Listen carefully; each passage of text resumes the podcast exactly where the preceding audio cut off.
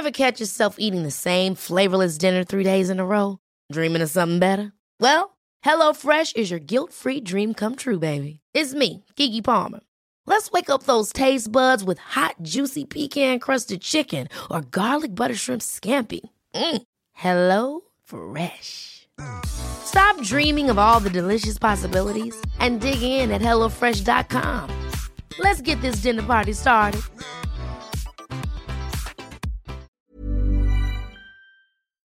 Heraldo Radio 98.5 FM, una estación de Heraldo Media Group, transmitiendo desde Avenida Insurgente Sur 1271, Torre Carrachi, con 100.000 watts de potencia radiada.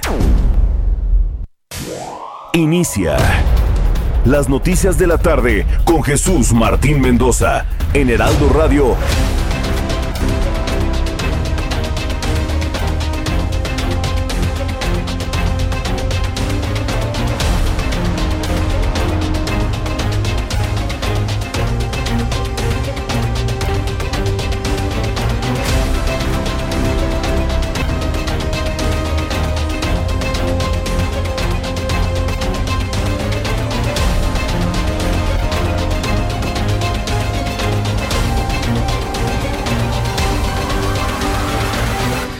Las 6 de la tarde en punto, hora del centro de la República Mexicana. Bienvenidos, muy buenas tardes. Iniciamos el Heraldo Radio de este día. Hoy es martes 10 de agosto del año 2021. Me da mucho gusto saludarle a nombre de este gran equipo de profesionales de la información que todas las tardes le dan a conocer lo más importante que ha ocurrido en nuestro país y en otras partes del mundo. Súbale el volumen a su radio que le tengo la información más importante, lo más destacado que ha ocurrido hasta este momento.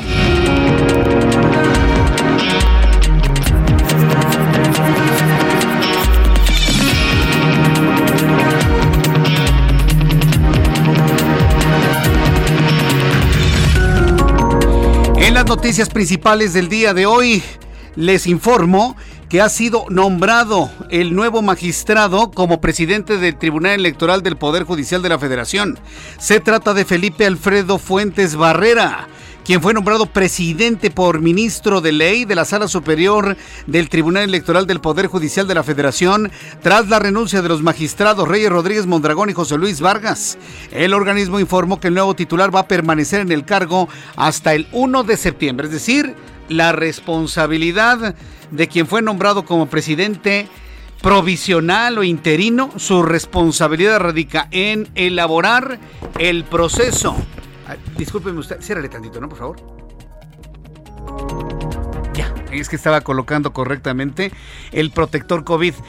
Su única responsabilidad será la de elaborar, la de elaborar todos los procedimientos para la elección de un nuevo nuevo presidente del Tribunal Electoral del Poder Judicial de la Federación. Más adelante le voy a tener detalles de esto que en el ámbito político y jurídico es de lo más interesante y más importante que ha ocurrido en las últimas horas. También informo en este resumen de noticias que encabezada por el secretario de Seguridad Nacional de Estados Unidos, Alejandro Mayorkas, una comitiva de alto nivel del gobierno de los Estados Unidos llegó a México para reunirse esta misma tarde con el presidente de este país y el secretario de Relaciones Exteriores, Marcelo Ebrard, que no canciller, ¿eh? es secretario de Relaciones Exteriores yo convoco a todos mis colegas a que le demos el término como no es un canciller, es diferente, ¿eh? Aunque los cancilleres, la palabra canciller se viene de la viene del latín cancel, que significa puerta, el que abre o cierra la puerta, eso es un canciller. Ser un secretario de Relaciones Exteriores es una acepción mucho más amplia, es mucho más amplia. No es nada más un canciller, Marcelo Ebrard. E, evitémonos la economía verbal, señores y digamos el cargo como es. Marcelo Ebrard es secretario de Relaciones Exteriores, aunque esté largote, aunque nos cueste trabajo y nos lleve más tiempo. Hago una convocatoria para que nos refiramos bien en los cargos, porque si no, al ratito espérese. No, pues es que mi cargo en realidad es este y no el otro.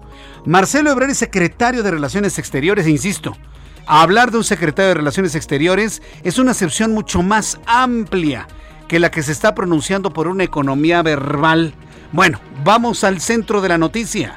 Alejandro Mayorkas y una comitiva de alto nivel del gobierno de los Estados Unidos se van a reunir con el presidente mexicano y el secretario de Relaciones Exteriores Marcelo Ebrard, con quienes abordarán temas como la reapertura de la frontera y el envío de vacunas entre otros asuntos importantes en la vecindad México-Estados Unidos. La comisión permanente citará una reunión presencial la próxima semana con el objeto de aprobar un periodo extraordinario para que el Senado de la República pueda discutir la ley reglamentaria de revocación de mandato. Esto luego de que el presidente de este país llamó la atención a los legisladores de no incluir el tema en la sesión del lunes pasado. O sea, ¿es, es de un asunto legislativo o es un interés del Ejecutivo? ¿Por qué tiene que tronarle el Ejecutivo los dedos al Legislativo? ¿De qué se trata? Son poderes completamente autónomos. ¿Por qué el Ejecutivo le tiene que tronar los dedos al Legislativo? Es pregunta. Así que yo le invito para que me dé usted su comentario a través de nuestras eh, formas de contacto y de consulta, a través de mi cuenta de Twitter, arroba Jesús Martín MX, y a través de YouTube en el canal Jesús Martín MX. En otra noticia que le comparto esta tarde al encabezar la entrega de 10 nuevas ambulancias para el Escuadrón de Rescate y Urgencias Médicas, el ERUM, la jefa de gobierno de la Ciudad de México, Claudia Sheinbaum, reveló que se analiza la unificación de los servicios prehospitalarios y de urgencias en la capital para que cualquier persona pueda ser atendida en instalaciones del Seguro Social o del ISTE y el sistema de salud capitalino aún sin ser derechohabiente. Esto fue lo que dijo la jefa de gobierno. En este centro de atenciones hoy tenemos al Instituto Mexicano del Seguro Social, al ISTE, inclusive a la SEDENA, que nos ayude en la atención de emergencias y con estas 10 ambulancias que se entregan el día de hoy, que por lo pronto servirán obviamente para la atención de COVID, pero también nos permitirán que muchas otras ambulancias se dirijan a las urgencias médicas que hay siempre en la Ciudad de México. 10 ambulancias para el ERUM. Más adelante le tendré todos los detalles aquí en el Heraldo Radio. Noticias desde los Estados Unidos y de manera concreta desde Nueva York. Debido a las acusaciones de acoso sexual en su contra, Andrew Cuomo renunció este martes al cargo de gobernador de Nueva York. Ya ofreció un mensaje en el que se disculpa por las 11 mujeres que lo han denunciado. Aceptó su responsabilidad por sus actos. Confió en que eh, con su dimisión la transición debe ser perfecta. Habla el ahora exgobernador neoyorquino Andrew Cuomo. Pienso que, debido a las circunstancias, lo mejor que puedo hacer en este momento es hacerme a un lado y dejar que el gobierno vuelva a gobernar. Y esto es lo que haré, porque trabajo para ustedes y lo correcto es hacer lo correcto para ustedes, porque no se trata de mí, se trata de la forma. Cuando explicó sus comportamientos sexuales hacia algunas mujeres, cuando una de estas mujeres, después de varios años, reveló que el hombre la tocaba por la espalda, que bajaba su mano hasta donde terminaba la espalda, y luego lo hacía por la parte de enfrente, bueno, pues Andrew Como, al explicar esto en su mensaje, dijo algo verdaderamente sorprendente. Dijo que, dijo que, dijo que no tuvo la habilidad, fíjese lo que dijo, que no tuvo la habilidad para entender los nuevos tiempos. Es decir, como si estuviese justificando que en el pasado lo que hizo era permitido. Realmente fue sorprendente esa explicación o esa justificación del ahora exgobernador de Nueva York aseguró que no pudo entender las condiciones de los nuevos tiempos. Yo, le invito para que usted me dé sus comentarios a través de mi cuenta de Twitter, arroba Jesús Martín MX, y también a través de, mi cuenta de YouTube en el canal Jesús Martín MX. En noticias deportivas, vamos a platicar con Roberto San Germán un poco más adelante sobre esta noticia. En información deportiva, el club francés Paris Saint Germain. Y, no crea eh, que es un equipo de Roberto San Germain. No, no, no, no, no le voy a preguntar, porque a lo mejor se lo tiene bien escondidito. Nuestro comentarista es Roberto San Germain. Bueno, el Paris Saint Germain hizo oficial la llegada del futbolista Lionel Messi. A ver si alcanzó a llegar, ¿no? Este, de las negociaciones con Messi, nuestro comentarista de deporte, nuestro especialista en deportes. Así, eso, eso, Ángel, le voy a decir, no te hagas, Roberto, no te hagas que yo creo que por ahí tienes ya a Lionel Messi, quien este martes viajó a París para realizar los estudios médicos correspondientes y ser presentado mañana miércoles, bajo un contrato por los próximos dos años y 41 millones de dólares por temporada. No, no, bueno. ¿Por qué no jugamos fútbol, Ángel? Eso es lo que yo les digo. Debimos que erramos la carrera. Deberíamos haber este, sido futbolistas como Messi. Ah, bueno, pero atención, chavos, no se vayan ustedes con la finta. Alguna vez hace mucho tiempo conocí a una mamá compañero eh, su hijo compañero de Ian que decía, ah, yo quiero que mi hijo sea como Messi, ¿no? Como diciendo, para que gane muchísima lana. Son garbanzos de a libra, ¿eh? Chavos, no se vayan con la finta, ¿eh? No se vayan con la finta de que ya pateando un balón se van a volver millonarios. No, hay que ser bueno, hay que ser único a nivel mundial, único a nivel mundial para alcanzar esas mieles del Olimpo. Entonces, bueno, para quien verdaderamente le guste el fútbol, pues inspírense con historias de Lionel Messi y muchos deportistas también mexicanos que deben convertirse en únicos en lo que hacen en la vida. El ser únicos, especiales, eh, vaya, tener un estilo propio, un estilo propio para hacer las cosas, es prácticamente la puerta de entrada hacia el camino del éxito. 41 millones. Ah, y al ratito le voy a platicar. París está desbordado. Bueno, no sabe.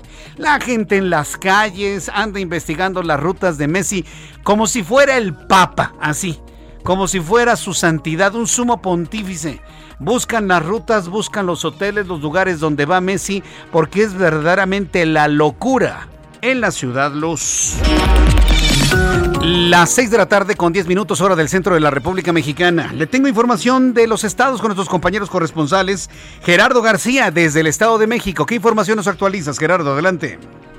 Muy buenas tardes, Jesús Martín, te saludo a ti el auditorio. La iniciativa de la interrupción legal del embarazo va directo a la congeladora en la 60 legislatura local, que ha detonado nuevas manifestaciones de grupos feministas, como lo ocurrido este martes en la que hubo pintas en el, inmueble de dicho poder. La movilización fue denominada eh, pañolazo presencial y entre las actividades iniciales fue eh, marchar por la Plaza González Arratia, eso en la capital mexiquense por la mañana, en las playeras o banderas verdes se exhibió la leyenda a aborto legal ya o yo elijo. La descarga de manifestantes eh, se dio al, llegar a la Cámara de Diputados en donde la, en la puerta principal colocaron una manta verde que exhibía aborto legal. En la parte posterior es donde se realizaron pintas y bloqueos de vialidades. Durante más de cinco horas las feministas realizaron protestas que exigieron para que salga esta ley, aunque eh, personal de este Congreso local eh, les rociaron agua y también detonaron extintores. Esto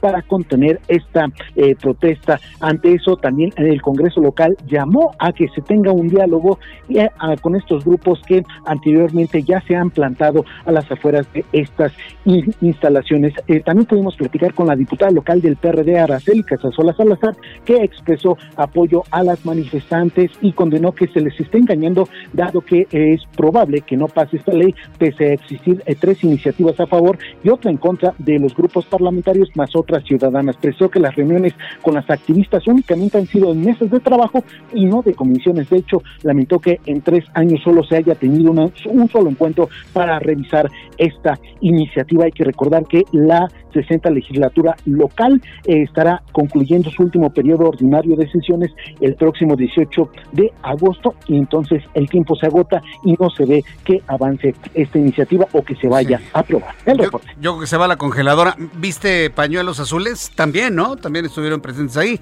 los que están a favor de la vida.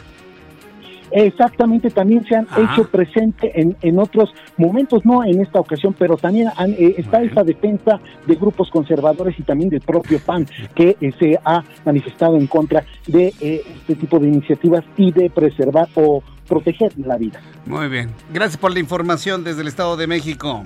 Gerardo. Buenas tardes. Hasta luego. Ahora resulta que los de pañuelos azules son tachados de conservadores. Entonces, ¿cómo tachamos a los del pañuelo verde? Liberales o como no, no, no, no, entiendo la necesidad de calificar a las personas que defendemos la vida. Herbert Escalante, nuestro corresponsal en Yucatán, en la, en la ciudad de Mérida. Adelante, Herbert, gusto en saludarte. Hola, buenas tardes. Te comento que al ser cuestionado sobre el crimen del joven José Eduardo Ravelo de Chavarrilla, el gobernador de Yucatán, Mauricio Vila Dosal, declaró que cualquier funcionario que cometa un acto de abuso o de discriminación en contra de cualquier persona será juzgado y sancionado. En rueda de prensa, el mandatario señaló que desde que se dio a conocer este lamentable suceso, ha estado en contacto con el fiscal Juan Manuel León León para que se lleve a cabo la investigación. En ese sentido, dijo que por eso hay cuatro policías municipales de Mérida detenidos que fueron imputados por el delito de tortura, homicidio y también fueron imputados por el delito de violación.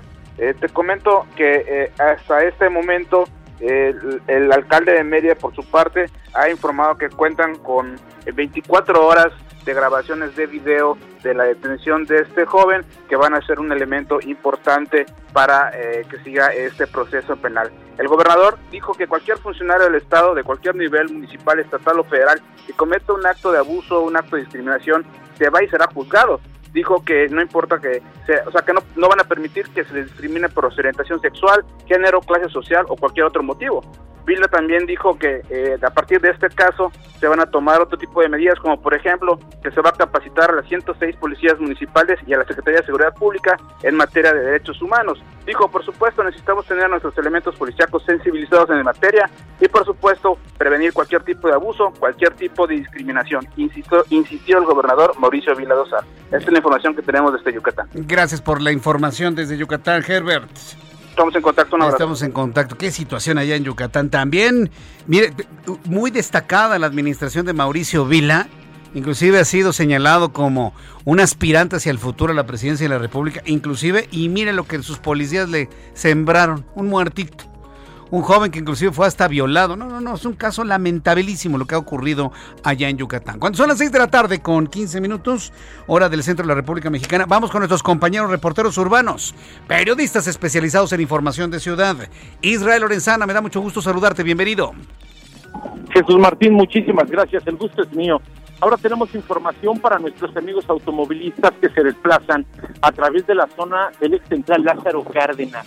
Hay que recordar que continúa el bloqueo a la altura de la Avenida Juárez, motivo por el cual, bueno, pues tenemos un corte a la circulación en la calle Venustiano Carranza. Los vehículos están siendo desviados hacia la zona de Valderas. Hay que manejar aún así con mucho cuidado. Tenemos un constante cruce de peatones, esto con dirección hacia la zona de Garibaldi. También echamos un vistazo a través de la zona de Izazaga. Por supuesto, hemos encontrado asentamientos procedentes de San Pablo y con dirección hacia Arcos de Belén precisamente a la altura de 20 de noviembre y Pino Suárez. Ahí tenemos un lento cambio de luces en los semáforos, motivo por el cual los vehículos tienden a detenerse. Hay que, por supuesto, anticipar su paso. Esto si su destino es la zona de Valderas o más allá, hacia el eje 1 poniente Cuauhtémoc. El sentido opuesto a través de la avenida Chapultepec con dirección hacia Congreso de la Unión también presenta carga vehicular. Hay que, por supuesto, anticipar su paso. Esto con dirección también hacia la zona de Fray Servando. Jesús Martín, la información que te tengo. Muchas gracias por esta información, Israel Lorenzana. Hasta luego. Hasta luego, que te vaya muy bien. Saludo a Gerardo Galicia, quien nos tiene toda la información. ¿En qué punto de la ciudad, Gerardo? Buenas tardes, gusto en saludarte. Zona sur de la capital, Jesús Martín, el gusto es nuestro y tenemos información para nuestros amigos que van a utilizar la calzada de Tlalpan. Ya la van a encontrar bastante saturada una vez que dejan atrás el eje 5, el eje 6 sur y si se dirigen hacia el circuito interior. El avance es cada vez más lento, así que de preferencia hay que salir con algunos minutos de anticipación. El sentido opuesto está avanzando bastante bien. Tlalpan hacia el centro es una muy buena opción. Si van a utilizar el circuito bicentenario, también hay problemas para superar la calzada de Tlalpan rumbo a la zona oriente de la capital. Y de hecho, si continúan sobre Tlalpan hacia el centro ya en su continuación la calzada San Antonio Abad, van a notar un ligero chipichipi, ya tenemos una zona muy muy nublada, así que no hay que descartar probabilidad de lluvia en próximos minutos. Y por lo pronto, Jesús Martín, el reporte. Muchas gracias por toda esta información, Gerardo Galicia. Hasta luego. Hasta luego. Y saludo a Javier Ruiz, quien nos tiene más información a esta hora de la tarde. Adelante, Javier. Buenas tardes. Gracias, Jesús Martínez. Nosotros damos información de la zona norte de la Ciudad de México, donde poco a poco comienza a incrementarse la flota de automóviles, principalmente sobre la avenida de los insurgentes, una vez que se deja atrás el circuito interior, y esto en dirección hacia la avenida de Búscaro, más adelante para continuar hacia el eje 5 norte la avenida Montevideo. El sentido opuesto en general, el avance sí es aceptable, se superan los 50 kilómetros por hora, solo hay que moderar la velocidad y manejar con precaución porque todo este trayecto tenemos bastantes baches en la avenida de los insurgentes. En lo que corresponde al circuito interior, también ya con algunos rezagos, una vez que se deja atrás Marina Nacional, en dirección hacia los ejes 1 y 2 norte, más adelante llegando a la, avenida de los insurgentes, el sentido opuesto, rezagos, una vez que se llega hacia la incorporación con la avenida Río Mississippi y finalmente lo que corresponde al eje 1 poniente de la avenida Guerrero con asentamientos provocados por la operación de semáforos a partir del circuito interior y para quien desea llegar a la calle de Luna o bien para continuar hacia la zona centro de la Ciudad de México. De momento, Jesús Martín, el reporte que tenemos. Muchas gracias por la información, Javier Ruiz. Estamos atentos, hasta luego, buenas tardes. Estamos atentos con todos nuestros compañeros reporteros urbanos en todos puntos del Valle de México y también con nuestros corresponsales cubriendo la República Mexicana con esa potencia. Usted escucha toda la información aquí en el Heraldo Radio. Yo soy Jesús Martín Mendoza y bueno, pues ya una vez que tenemos esta información, vamos a revisar lo que sucedía un día como hoy, 10 de agosto en México, el mundo y la historia con Abraham Arreola. Amigos, bienvenidos. Esto es un día como hoy en la historia. 10 de agosto 1792. En Francia se deroga la monarquía durante la Revolución. 1839. En Francia se presenta el daguerrotipo, el primer paso hacia la fotografía. 1927. En el monte Rushmore, el escultor Gustav Borglum y su hijo Lincoln comienzan a esculpir en la roca viva el monumento a los presidentes George Washington, Thomas Jefferson, Theodore Roosevelt y Abraham Lincoln. 1962 es la primera publicación del personaje El Hombre Araña. 1979, Michael Jackson presenta su primer disco solista Of the Wall. Año 2003, en los Estados Unidos se transmite el último capítulo de la serie Futurama. Amigos, esto fue un día como hoy en la historia. Muchas gracias. Gracias a ti, Abraham Arreola, como todas las tardes, con toda la información que se genera en torno a lo que sucede un día como hoy. Cuando son las 6 de la tarde con 20 minutos, vamos a revisar las condiciones meteorológicas para las próximas horas. Rápidamente echamos un vistazo a lo que nos pronostica el Servicio Meteorológico Nacional. Hoy no está tan nublado como ayer. Hoy no está tan nublado como ayer aquí en la capital del país. Sin embargo, importante hacer la revisión de cómo va la tormenta Kevin toda la, tormenta Kevin que está generando, bueno, no tantos problemas en cuanto al alertamiento de intensas lluvias. El alertamiento es de color naranja para la costa del Pacífico mexicano. Canales de baja presión, tormenta tropical Kevin, depresión tropical 12E. Y con base en este informe meteorológico que da a conocer el, Servicio Meteorológico Nacional de la Comisión Nacional del Agua, tendremos para las próximas horas las siguientes condiciones. Lluvias puntuales intensas en Guerrero y Oaxaca, así como muy, muy fuertes en las zonas de Baja California Sur, Sonora, Chihuahua Chihuahua, Nayarit, Jalisco, Colima, Michoacán. Un canal de baja presión extendido a lo largo de toda la Sierra Madre Occidental y la Mesa del Centro va a interaccionar con una instabilidad atmosférica superior. Observamos además de Kevin, la siguiente tormenta tropical que es Linda, localizada al sur de las costas del estado de Guerrero que ocasionará lluvias puntuales intensas en Guerrero, en Oaxaca Habrá también lluvias fuertes en Sonora, Chihuahua, Nayarit, Jalisco y Colima, es decir, norte y occidente de la República Mexicana. Tormenta tropical Kevin se localiza al suroeste de las costas de Baja California Sur y va a originar rachas fuertes de viento, lluvias puntuales muy fuertes y oleaje elevado hasta de 2 metros en las costas de Baja California Sur. Atención a quienes se van a la zona turística de Baja California Sur. Habrá fuertes y grandes olas durante los próximos días. Ya con estos elementos atmosféricos le doy a conocer el pronóstico del tiempo para las siguientes ciudades. Amigos que nos escuchan en Guadalajara, Jalisco. Gracias por estar en sintonía con el Heraldo Radio.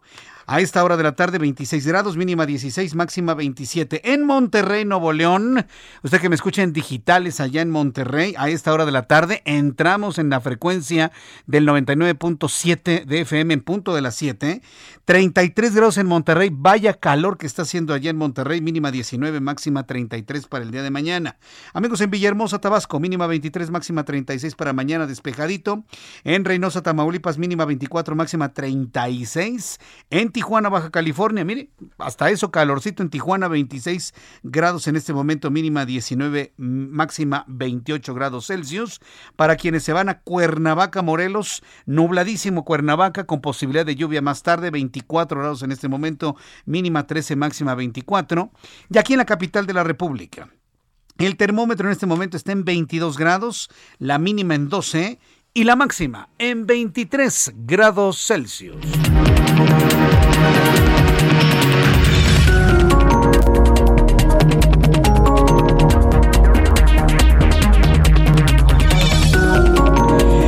Las 6 de la tarde con 23, las 6 de la tarde con 23 minutos hora del centro de la República Mexicana.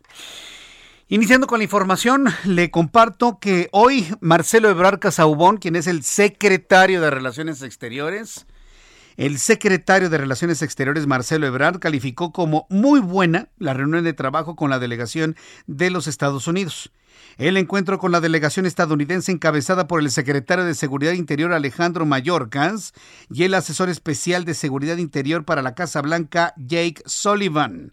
La comitiva ingresó al filo de las 2 de la tarde a la sede central de la Secretaría de Relaciones Exteriores, ubicada en la Avenida Juárez. En el lugar se celebró una comida donde se dialogó sobre distintos temas como la reapertura de la frontera y el diálogo económico de alto nivel de cara a la recuperación post pandemia.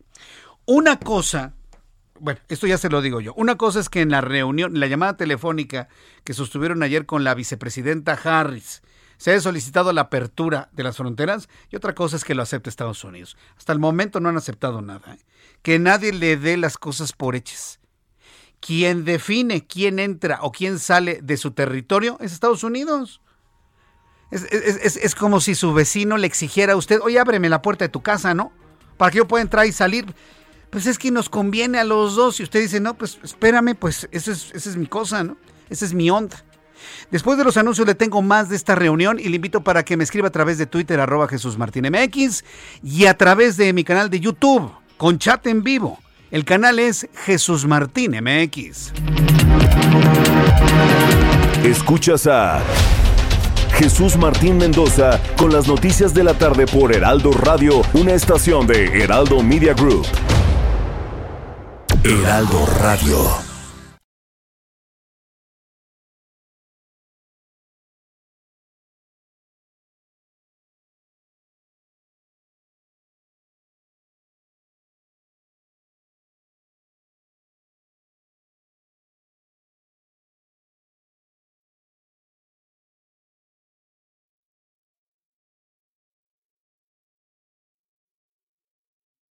Heraldo Radio. Escucha las noticias de la tarde con Jesús Martín Mendoza. Regresamos. Las estaciones de búsqueda, rescate y vigilancia marítima trabajan todos los días del año.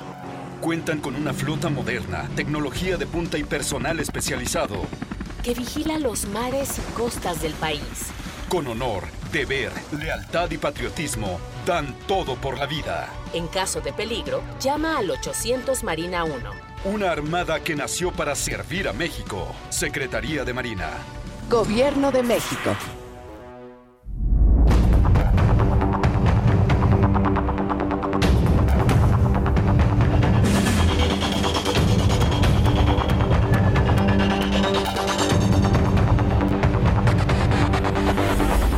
Ya son en este momento las 6 de la tarde con 30 minutos, seis y media. Es la hora del centro de la República Mexicana. Escucha usted las noticias en el Heraldo Radio.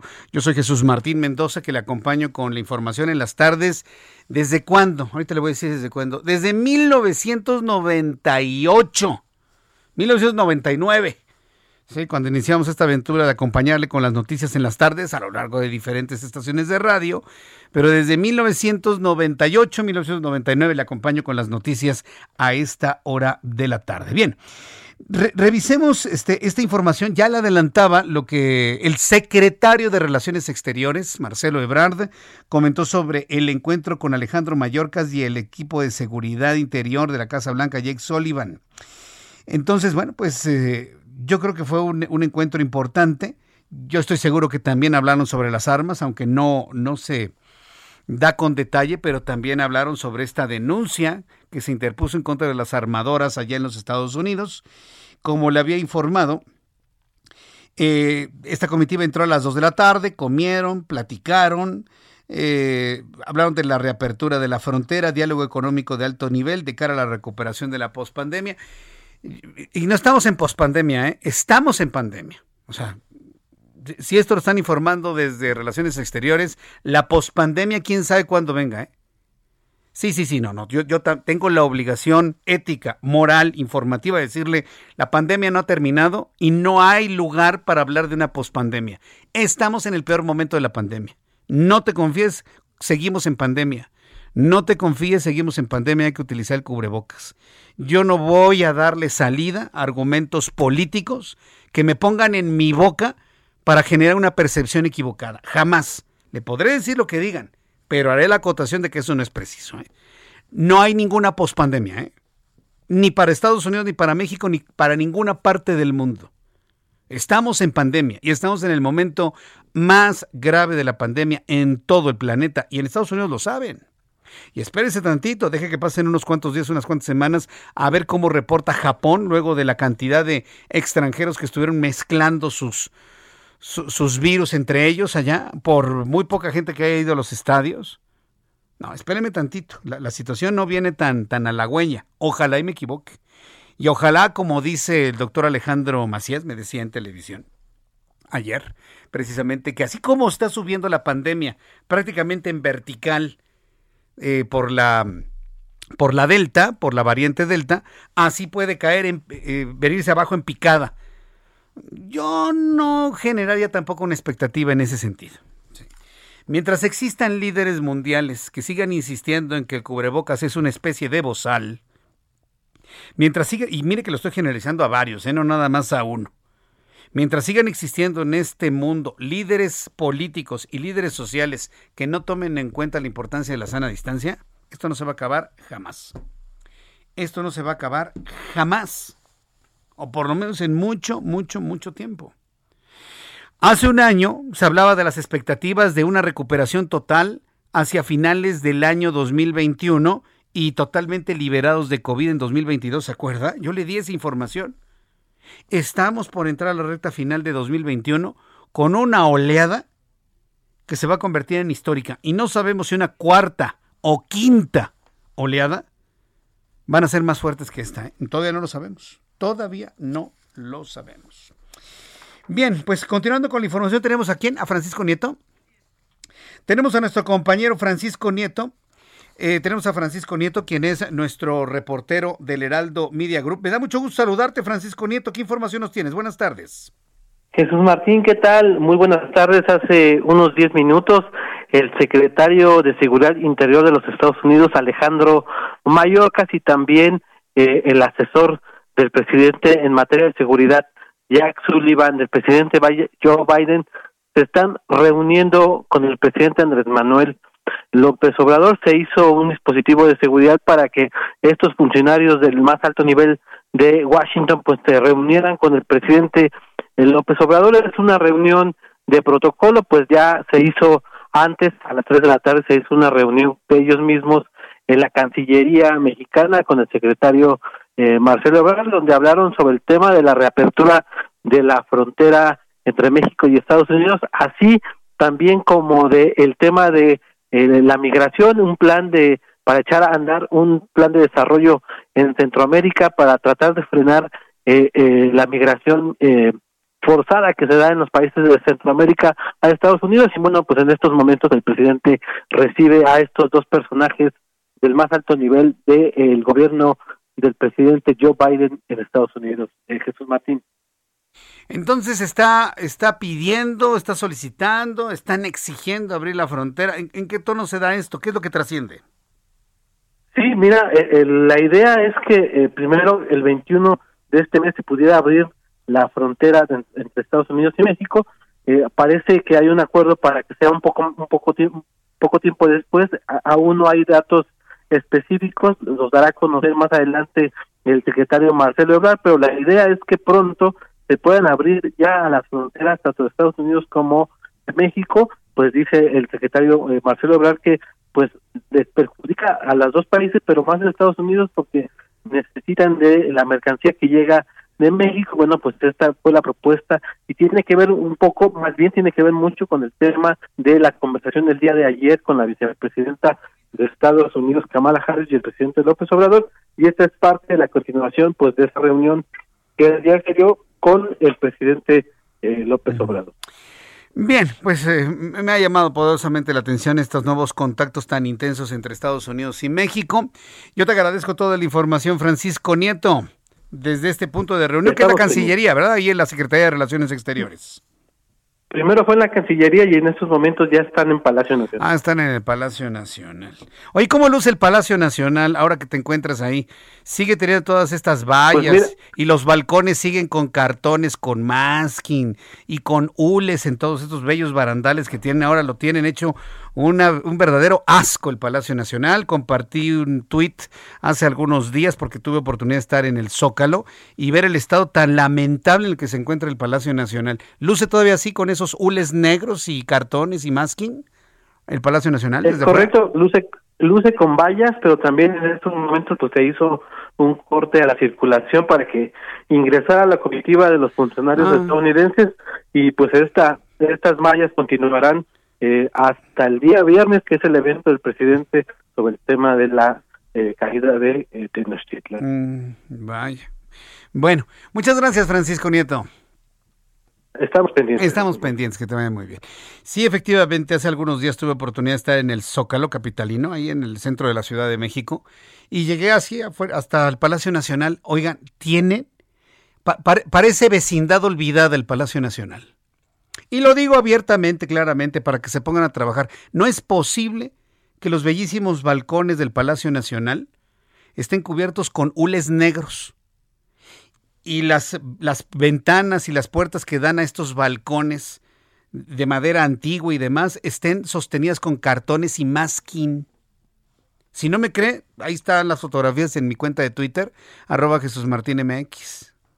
Le, voy a dar un retweet para que usted lo, lo vea. Es súper lamentable. O sea, el Palacio Nacional es otra cosa más que un museo. Es un museo. Y el presidente que tenemos actualmente decidió vivir en un palacio, como si fuera emperador.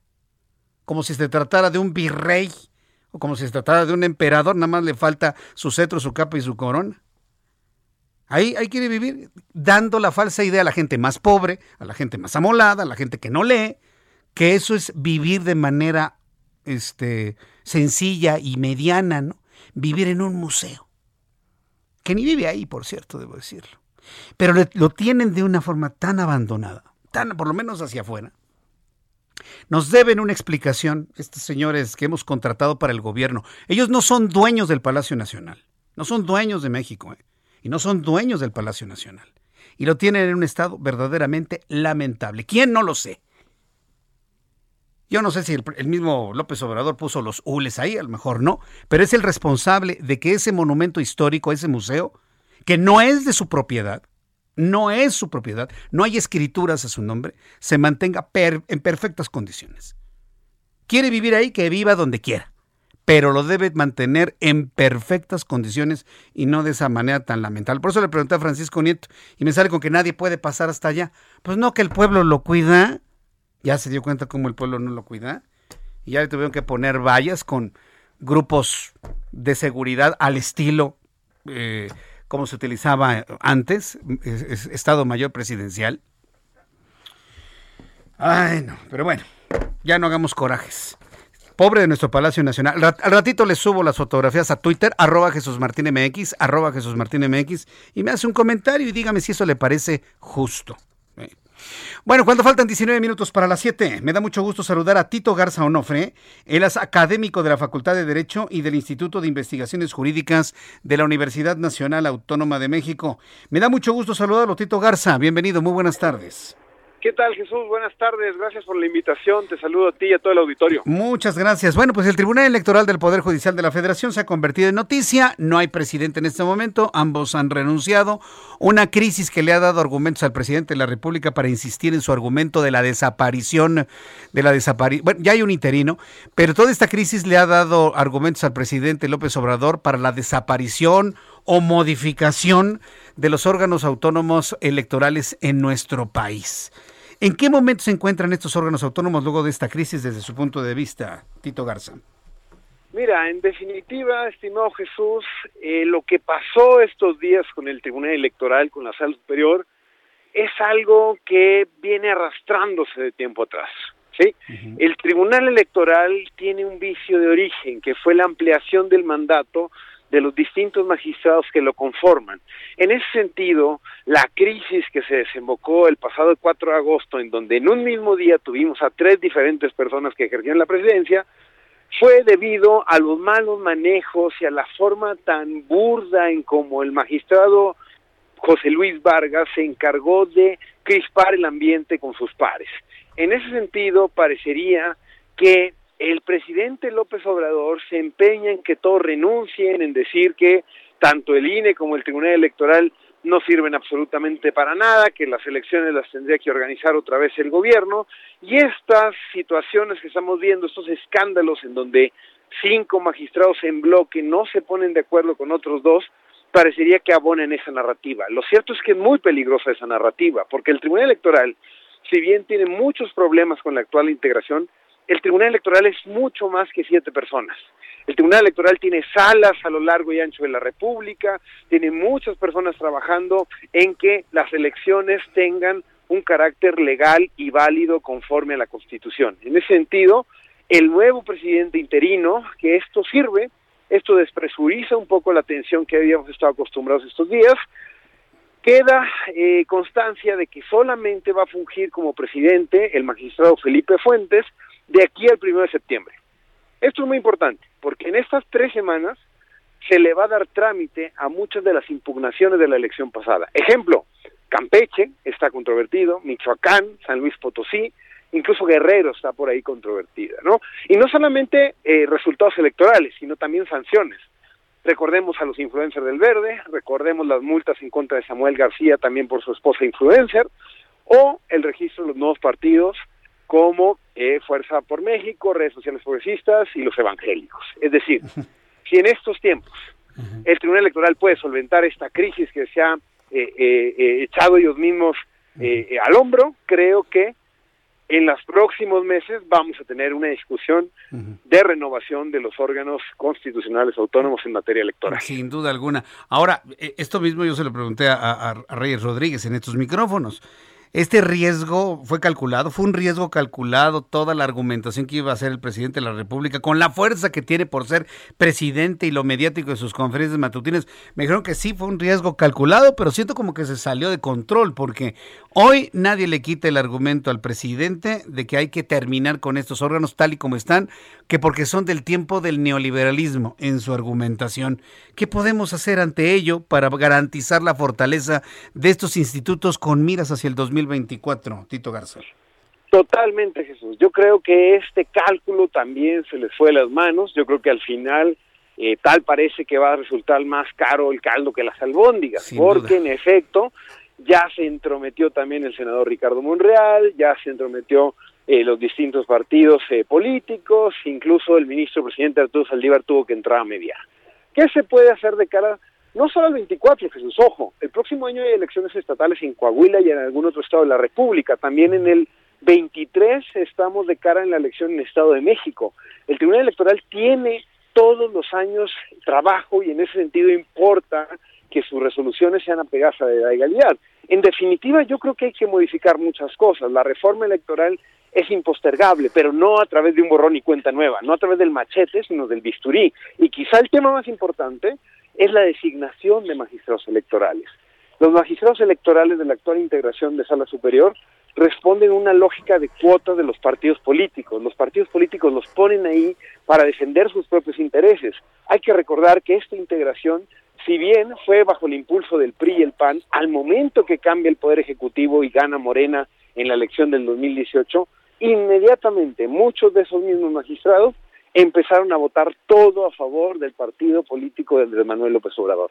Lo que queremos son personas técnicas, capaces, moralmente solventes, que puedan tener eh, conocimiento muchísimo más abierto al diálogo, a, generar acuerdos antes que propiamente tensar la cuerda hacia el extremo y abonar esta narrativa de que el Tribunal Electoral debe desaparecer.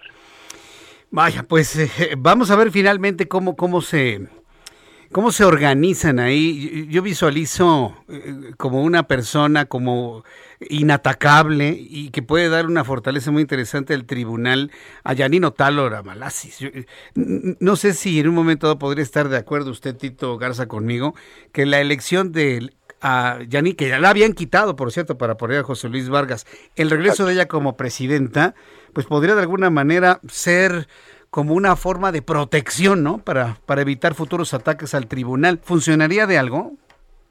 Sí, yo creo que sí. Yo creo que la magistrada Janine Taylor ha sido de las personas que más han permanecido ajenas a las grillas eh, partidistas. En ese sentido, el problema en estos momentos es que parecería que la presidencia del Tribunal Electoral se ha denostado tanto y ha causado tantos problemas que parecería que incluso algunos de los mismos magistrados le están rehuyendo. Me parece que el caso de Yanin es un caso de libro de texto de cómo su presidencia fue atacada, fue atacada, fue el mismo Vargas irrumpió varias veces en, en, la narrativa tratando de eh, involucrarla en temas de fraude y en temas de recibir eh, sobornos y demás, y al final terminó reventando esto. Entonces parecería, ojalá, ojalá estuviera ella dispuesta. Veremos qué es lo que pasa el próximo primero de septiembre en la elección después de este interinato de Felipe Fuentes. Bien, Pesito Garza Onofre, muchas gracias por esos minutos ah, para el auditorio del Heraldo Radio. Seguimos en revisión de este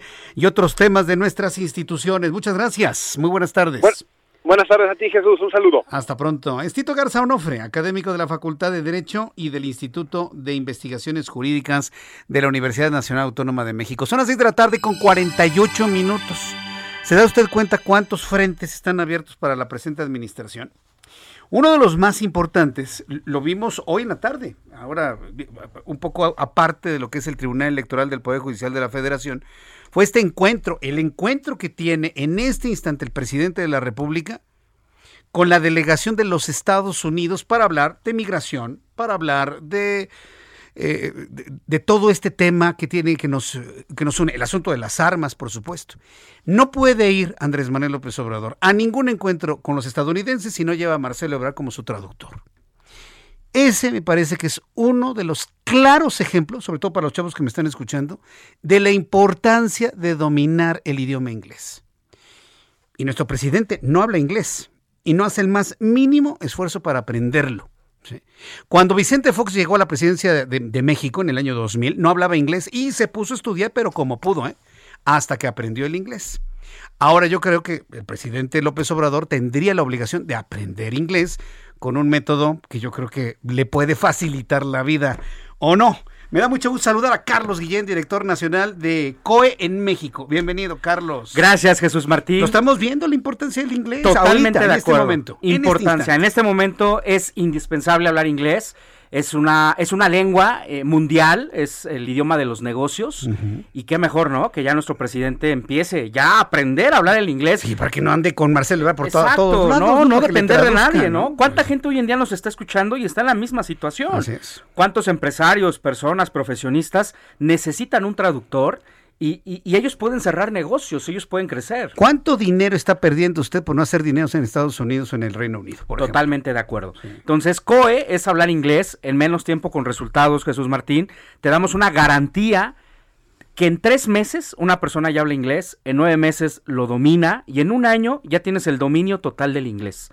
Tenemos la fórmula perfecta para aprender inglés. Es un método natural. Primero te enseñamos a hablar, tal cual como un niño, después a leer y escribir y hasta el último la tediosa y aburrida gramática. Tenemos el programa Fast and Easy, que ya llevamos 32 años en México capacitando ejecutivos, profesionistas, empresarios, personas que no tienen tiempo, Jesús Martín, que se les ha negado el inglés, desde pollito chicken, gallina gen, hasta personas que ya dominan el inglés.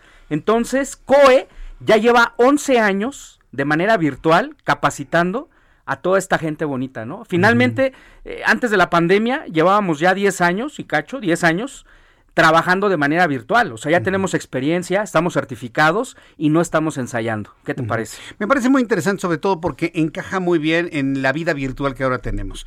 Y creo que COE son los eh, pioneros en lo que es la educación a distancia. ¿Cómo es esto? Claro que sí, somos los pioneros, te decía, 32 años capacitando empresarios personas que no tienen tiempo, utilizamos el método natural y además de eso utilizamos programación neurolingüística. O sea, identificamos el estilo de aprendizaje de cada persona, si eres visual, si eres auditivo o eres kinestésico. Es decir, hacemos un traje a tu medida en el idioma inglés. Y vamos a quitar esos paradigmas, Jesús Martín. Mucha gente dice, el inglés no es para mí, no es lo mío, a mí no se me da, es muy difícil, no me gusta. Entonces vamos a quitar el no se puede y lo vamos a enfocar de una manera 100% conversacional, práctico, te enseñamos a pensar en inglés, que es lo más importante en el idioma, y estamos certificados. Después del año puedes prepararte para una de las pruebas a nivel certificación internacional, como es el TOEFL, el IELTS o el TOEIC. Yo, yo le quiero decir al público que me escucha que COE es un método muy novedoso, por eso lo invito a Carlos de manera regular, pero no es magia, ¿eh? O sea, usted tiene que trabajar, hay que estudiar, hay que meterse, hay que aprovecharlo, ¿no? voluntad y disciplina, Jesús Martín. Como todo en la vida. Tenemos atención personalizada, grupos reducidos. ¿Desde qué edad capacitamos? Desde los niños, de 7 a 12 años. Y el programa para adultos hasta 80 años de edad. Las personas que deseen más información, ¿a dónde se tienen que comunicar? En este instante ya recibes las llamadas. Así es. Hoy vamos a dar este teléfono. Es el 5555 020252. Muy fácil de aprender, Jesús Martín. 5555 0202 52. Así es. Vamos a dar una promoción espectacular aquí con tu público, querido. Toda la gente que mande WhatsApp con la palabra inglés, vamos a dar 10 minutos a partir de este momento hasta las 7.05 de la noche, ¿te parece? Bien, eh, como tú digas. Mensaje de WhatsApp con, la palabra inglés, mensaje de texto o llamada perdida al 5555 020252 va a recibir un 50% de descuento en todos los pagos mensuales. Ya estamos rebasando mitad de año, mitad de precio, es la oportunidad. Creo que es más costoso no saber inglés porque te pierdes de grandes oportunidades de trabajo, ¿no, Jesús Martín? Yo le voy a decir al público que se inscriba y así en las fiestas de Navidad sorprenda a la gente ya hablando inglés, ¿no? Totalmente, hablar ¿Te inglés. gusta la idea? Totalmente de acuerdo. Y traemos aquí, si quieres, a la persona que dé su testimonio también. La gente que se inscriba. Muy bien. Eh, 50% de descuento. Tu teléfono. Y, y las primeras 200 personas plan familiar 2 por 1 Es decir, a mitad de precio puedes invitar a un familiar totalmente gratis. Repito el teléfono 5555 020252. Lo repito, 5555 020252. Mira, ya están llamando.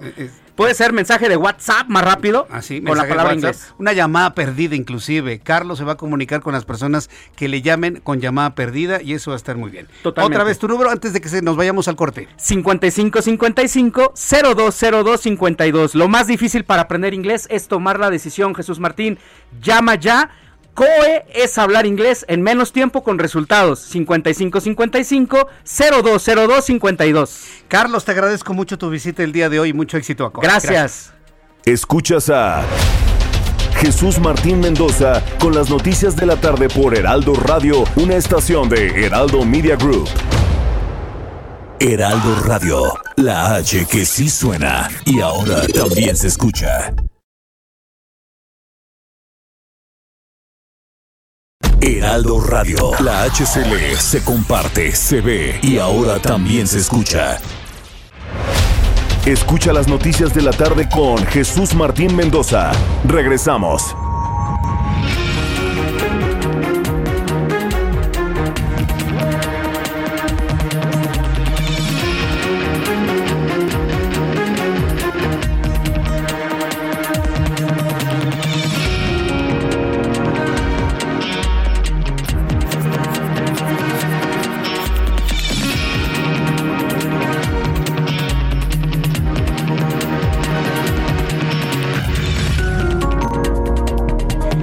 Son las 7, las 7 en punto, hora del centro de la República Mexicana. Le presento un resumen con las noticias más importantes en el Heraldo Radio. En primer lugar, en entrevista con el Heraldo Radio, el académico de la Facultad de Derecho y del Instituto de Investigaciones Jurídicas de la UNAM, Tito Garza Onofre, explicó que algunas de las consecuencias que se podría traer a la crisis del Tribunal Electoral del Poder Judicial de la Federación, la cual dijo comenzó a gestarse desde hace tiempo debido a los malos manejos del otrora presidente José Luis Vargas, lo que le ha dado elementos al presidente de este país para arremeter contra este organismo, lo que podría ser, dijo, sumamente peligroso. Es la voz de Tito Garza Onofre. La crisis que se desembocó el pasado 4 de agosto, en donde en un mismo día tuvimos a tres diferentes personas que ejercían la presidencia, fue debido a los malos manejos y a la forma tan burda en como el magistrado José Luis Vargas se encargó de crispar el ambiente con sus pares. En ese sentido, parecería que el presidente López Obrador se empeña en que todos renuncien, en decir que tanto el INE como el Tribunal Electoral no sirven absolutamente para nada, que las elecciones las tendría que organizar otra vez el gobierno y estas situaciones que estamos viendo, estos escándalos en donde cinco magistrados en bloque no se ponen de acuerdo con otros dos, parecería que abonen esa narrativa. Lo cierto es que es muy peligrosa esa narrativa. Bien, pues esto fue lo que nos dijo nuestro especialista el día de hoy.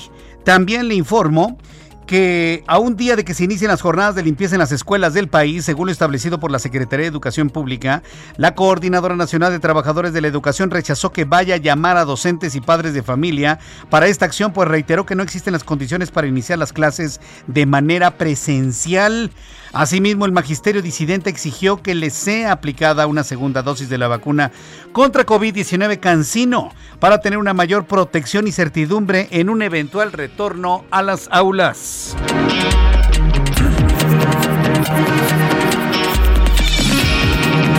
También le informo en este resumen de noticias que el presidente del Senado, Eduardo Ramírez Aguilar, condenó las amenazas lanzadas por el cartel Jalisco Nueva Generación contra medios de comunicación y algunos periodistas, por lo que llamó a las autoridades competentes a brindarle a los comunicadores todas las medidas de seguridad que les permita continuar con la labor informativa. La Fiscalía General de Justicia de Sonora anunció la detención de Omar Alejandro Sayula Torres, alias el MOU quien es acusado de ser el autor material del asesinato de Abel Murrieta, ex candidato del Movimiento Ciudadano a la alcaldía de Cajeme y abogado de la familia Levarón, ocurrido en un acto de campaña el pasado 13 de mayo. El presidente nacional de Morena, Mario Delgado, urgió a los diputados y senadores de su partido a realizar un nuevo periodo extraordinario para que puedan aprobar la ley, de la reglamentaria de la revocación de mandato con el objetivo de que ese ejercicio programado para marzo de 2022 pueda realizarse en tiempo y en forma. El presidente de Estados Unidos, Joe Biden, urgió este martes a los estadounidenses que viven en estados propensos a huracanes a que se vacunen antes de la llegada de estos fenómenos atmosféricos para evitar contagios de COVID-19 en caso de tener que resguardarse en refugios colectivos. El futuro de las naciones insulares del Pacífico será catastrófico si la temperatura media del planeta Tierra supera el umbral de 1.5 grados Celsius, el nivel establecido por el Acuerdo de París. Así lo advirtieron expertos al medio inglés The Guardian tras la publicación del nuevo informe del panel intergubernamental sobre cambio climático de las Naciones Unidas.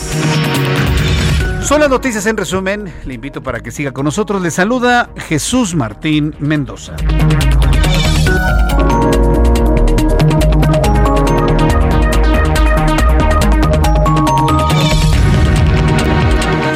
Son las 7 con 4, las 7 con 4 horas del centro de la República Mexicana.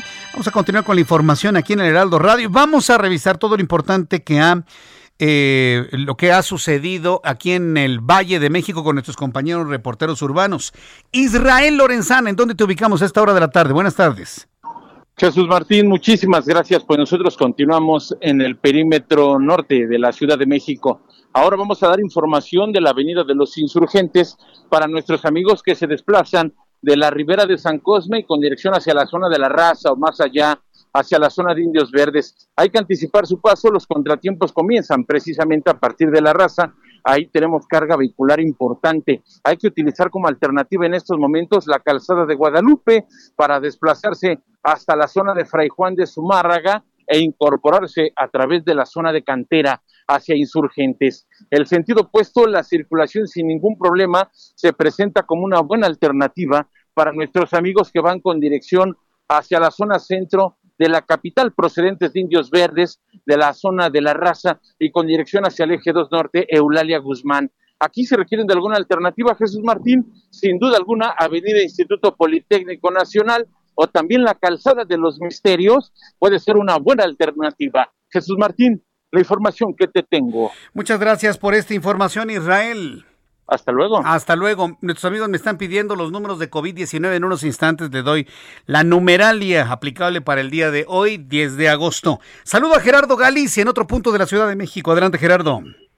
Tenemos reporte del viaducto Jesús Bertín, excelente tarde y cada vez se complica más el avance sobre esta importante arteria. Se están dejando atrás la zona de Avenida Cuauhtémoc, se dirigen hacia la zona oriente de la capital. Hay que salir con tiempo o bien buscar vías alternas. La Avenida Obrero Mundial, si se dirigen a Tlalpan, puede funcionar como alternativa. Si van a continuar hacia la zona del circuito bicentenario en su tramo Río Churubusco, será el eje 4 Sur la mejor opción porque el viaducto ya está completamente saturado y si a esto le sumamos la lluvia que cae de manera intermitente, eh, esto complica más el avance. Y para nuestros amigos que se dirigen hacia la zona sur, el eje 3 Oriente también avanza ya con dificultad, justo llegando a las afueras del metro Coyuya, es donde van a encontrar los mayores conflictos viales. Y por lo pronto, el reporte.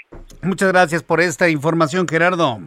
Astro. Saludo a Javier Ruiz, en otro punto del Valle de México. Adelante, Javier, buenas tardes. Buenas tardes, Jesús Martínez. Nos encontramos exactamente en el circuito interior y la Avenida de los Constituyentes, donde pues podemos observar ya que el avance es bastante complicado, al menos para quien deja atrás la zona de periférico y justamente para quien desea llegar hacia el circuito interior o bien para continuar sobre la avenida Juan Escutia. Continúa cayendo una ligera llovizna, hay que tomarlo en cuenta, manejar con bastante precaución. También tuvimos oportunidad de checar la avenida Patriotismo, prácticamente la circulación pues detenida a vuelta de rueda desde el viaducto y para quien desea llegar hacia el eje 3 sur, la avenida Benjamín Franklin, o bien para continuar hacia la zona de la colonia Condesa y finalmente la avenida Chapultepec, ya con rezagos a la circulación, una vez que se deja atrás el paradero del mismo nombre y para quien desea llegar al entronque con la avenida de los insurgentes. De momento, Martín, el reporte que tenemos. Muchas gracias por esta información, Javier Ruiz. Estamos atentos, buenas tardes. Hasta luego, muy buenas tardes. Nos están reportando intensísima lluvia en el suroeste de la Ciudad de México, en la alcaldía Álvaro Obregón, Coajimalpa, Álvaro Obregón, a la altura de Santa Fe, carretera autopista México-Toluca, en este momento bajo el castigo de una intensa lluvia, inclusive con truenos, sí, sorprenderá quien me esté escuchando en la Gustavo Madero o en otras partes de la República Mexicana donde no llueve hasta sol hay. Se está cayendo el cielo en la parte sur de la Ciudad de México.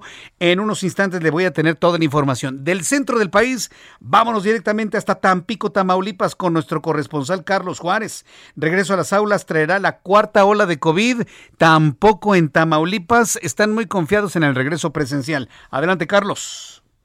Hola, ¿qué tal Jesús Martín? Un gusto saludarte a ti y todo tu auditorio. Te comento que el investigador de la Universidad Autónoma de Tamaulipas y especialista en patología, Raúl de León Escobedo, manifestó que de regresar los estudiantes a las aulas provocará la llamada cuarta ola de contagios de coronavirus.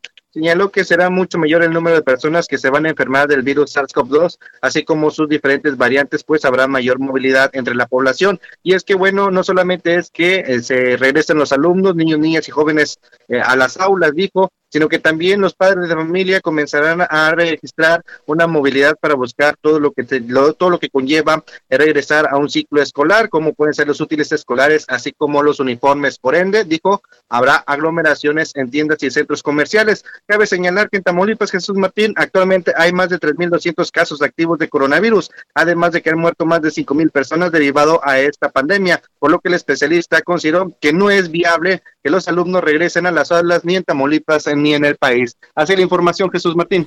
Correcto, gracias por la información, Carlos Juárez, desde, eh, desde Tampico, Tamaulipas. Gracias, Carlos. Muy bien, un abrazo. No están convencidos en Tapico ni en otras partes de la República Mexicana. Vamos hasta Guadalajara, Jalisco, con Mayeli Mariscal. ¿Qué información nos tienes a esta hora de la tarde, Mayeli? Hola, ¿qué tal? Muy buenas tardes. Buenas tardes al auditorio. Pues la disponibilidad de vacunas y la distribución que se realice por parte del gobierno federal podría permitir que en un par de semanas se inicie con la aplicación del biológico contra el COVID-19 al grupo de edad de 18 y más que habita en la zona metropolitana de Guadalajara. Así lo comentó el gobernador del estado, Enrique Alfaro Ramírez, justo durante el evento protocolario de inauguración del macromódulo que se ubica en el municipio de Tlajomulco. Además, compartirles que, bueno, la vacunación en las zonas costa norte, costa sur y región Sierra de Amula ya concluyeron con la inmunización al grupo de 18 y más. Esto fue, eh, pues, autorizado por eh, las autoridades federales justamente para contener los casos eh, que iban en aumento en estas regiones sin impedir la reactivación económica. Adicionalmente, la noche de este lunes se recibieron en Jalisco 339.330 vacunas contra el COVID-19. Corresponde a la 33 entrega de vacunas y eh, son de biológicos de AstraZeneca. Así es que, pues, en un par de semanas estaremos al pendiente a ver si se inicia esta inmunización al grupo de 18 y más de la zona metropolitana. Esa es la información. Muchas gracias por esta información información. Que tengas muy buenas tardes, Mayeli. Excelente tarde para todos. Excelente tarde también para ti. El reloj, las 7 con 11, las 7 con 11 hora del centro de la República Mexicana. Quiero enviar un caluroso saludo, fuerte abrazo al doctor Vicente Fregoso. Muchas gracias, Vicente Fregoso. Hoy tuve la oportunidad de saludarlo. Eh, me, me, fui a un restaurante a comernos un taco, ¿no? Y una sopita ahí rica, ¿no? Y de repente pues ya me lo encuentro ahí, nos saluda, me saludó, ¿cómo te va? Mucho gusto, te escuchamos. Y yo agradezco muchísimo, ¿eh? este Vicente Fregoso, este saludo, este tan amable, tan cálido. Eh, para uno que trabaja leyendo las noticias aquí todas las tardes, es muy satisfactorio saber que el trabajo que hacemos en el Heraldo, pues le gusta a la gente, que nos siguen, que nos escuchan y sobre todo cuando es desde hace mucho tiempo. Me, está compartiendo que él es médico cirujano y especialista en acupuntura y medicina china. Me está platicando algo muy interesante que solo quiero compartir porque finalmente todo este tema de la pandemia, independientemente del encierro, pero además la preocupación que nos ha generado esta pandemia. Hay gente que siente miedo. Yo mismo he sentido miedo. Muchas personas han sentido miedo y sobre todo miedo combinado con incertidumbre y tristeza por perder amigos y familiares. Es decir, el, em, el impacto emocional es un hecho incontrovertible. Y llegará el momento en el que nos, cuando ojalá nos acudamos la pandemia, en donde vamos a tener que ir de manera colectiva a un psiquiatra, usted y yo, todos, por los efectos, por, el daño, ya ni siquiera emocional, sino mental, cerebral, hablando como si fuera un cuerpo humano en nuestro país, que ha sufrido México y otros países del mundo luego, luego de la pandemia. Le platico esto porque me sugiere que hablemos sobre la ansiedad que actualmente sufren muchas personas y una serie de alternativas para poder abordar y salir adelante de la ansiedad. Yo estoy completamente de acuerdo, ¿eh? estimado Vicente Fregoso. Estoy completamente de acuerdo. Yo creo que tenemos que llegar en un momento, los medios de comunicación, a abordar el asunto emocional, el problema mental inclusive que se ha generado en las personas que han estado encerradas, que han perdido a la mitad de su familia, o al menos a un amigo o algún familiar, y, y sobre todo ese tema de la incertidumbre. La incertidumbre no saber qué va a pasar ni siquiera en el corto plazo. Y luego si esto le sumamos la incertidumbre que nos brinda el señor que está en el Palacio Nacional, que a veces da la impresión de que no sabe ni para dónde, no, pues hazme un caldo de cultivo tremendo. Lo vamos a hacer, estimado Vicente. Gracias por, por, el saludo del día de hoy y también muchas gracias por la sugerencia. Me parece que es muy, muy atendible y vamos a ir poco a poco abordando el asunto de la salud emocional en las personas. Y uno de los asuntos que generan mayor salud emocional es la salud financiera, la salud en la bolsa. ¿Cómo terminamos en materia de finanzas y economía hoy? Héctor Vieira, adelante. La Bolsa Mexicana de Valores cerró la sesión de este martes con una ganancia del 0.42%, luego de avanzar 213.7 puntos, con lo que el índice de precios y cotizaciones, su principal indicador, se ubicó en 51.114.16 unidades, en una jornada que dejó ganancias para 22 de las 34 principales emisoras. En Estados Unidos, Wall Street cerró con balance mixto, ya que el Dow Jones avanzó 162.82 puntos, con lo que llegó a un récord de 35.264.67 unidades. El Standard Poor's hizo lo propio y sumó 4.17 puntos para situarse en un histórico de 4.436.75 unidades. Por el contrario, el Nasdaq retrocedió 72.09 puntos que lo colocó en 14.788.09 unidades. En el mercado cambiario el peso mexicano se depreció 0.14% frente al dólar estadounidense, al cotizarse en 19 pesos con 56 centavos a la compra y en 20 pesos con 9 centavos a la venta en ventanilla. El euro por su parte se cotizó en 23 pesos con 37 centavos a la compra y 23 pesos con 55 centavos a la venta. El Banco de México dio a conocer que durante el primer semestre del año, las exportaciones del país ascendieron a 236.106 millones de dólares, lo que representa un incremento del 3.85% con respecto al mismo periodo de 2019, cuando se alcanzó la cifra de 227.355 millones de dólares por este concepto. El Instituto Nacional de Estadística y Geografía informó que durante julio el precio de la carne de cerdo registró un aumento anual del 18%, lo que representa el incremento más significativo de este producto desde octubre de 2014, cuando su costo se elevó 18.8%, mientras que la carne de pollo subió este mismo mes 13.5%, seguido de la res, cuyo precio se elevó 10.2%. La Comisión Nacional para la Protección y Defensa de los Usuarios de Servicios Financieros Conducef reveló que de enero a julio de este año el monto de las operaciones hechas a través de tarjetas bancarias ascendió a 1.73 billones de pesos, un 22.7% más que en el mismo periodo de 2019, previo al inicio de la pandemia. La Asociación Nacional de Tiendas de Autoservicio y Departamentales anunció que durante julio las ventas de sus establecimientos afiliados con más de un año de operación registraron un crecimiento anual del 15.3%, lo que representa un monto de 709.200 millones de pesos y con lo que suma cinco meses consecutivos de crecimiento. Informó para las noticias de la tarde Héctor Vieira. Muchas gracias Héctor Vieira por hacer esta exploración de los datos de economía y finanzas el día de hoy. El reloj marca las 7 de la noche con 17 minutos o 7 de la tarde con 17 minutos hora del centro de la República Mexicana. Súbale el volumen a su radio. Tengo datos de COVID. Varias personas me están preguntando los datos de COVID-19. Hay que anotar para el día de hoy, 10 de agosto, las siguientes cifras. Como sabe, la realidad de cómo se da el contagio lo sabemos hasta el martes, no en el dato del lunes, en el dato del martes. Hoy se reportan 19.555 casos de contagios en 24 horas para sumar 2.997.885 mexicanos contagiados de manera acumulada. Mañana la noticia, mañana la noticia a esta hora de la tarde es que se rebasan los 3 millones de contagiados. Mañana vamos a rebasar los 3 millones de contagiados y esa va a ser la noticia del día de mañana. Por lo pronto sume, por favor, 19.555, que no es la cifra más alta, la cifra más alta ocurrió el pasado jueves 5 de agosto, cuando se sumaron 21.569 contagiados de COVID-19. Hoy tenemos 19.555 y esta baja en la velocidad de contagios es lo que ha servido de argumentación para Claudia Sheinbaum, jefa de gobierno de la Ciudad de México, de hablar de un semáforo en color naranja en la Ciudad de México y no en rojo, debido a que aparentemente hay una estabilización de los números. Parece que ya llegamos en la curva a una cresta.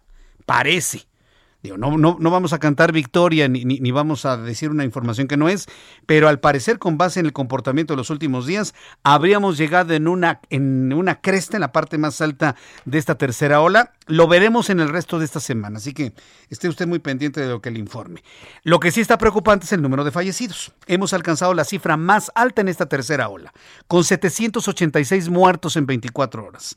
786 muertos en 24 horas para un total de 240 45.476 mexicanos muertos por COVID-19.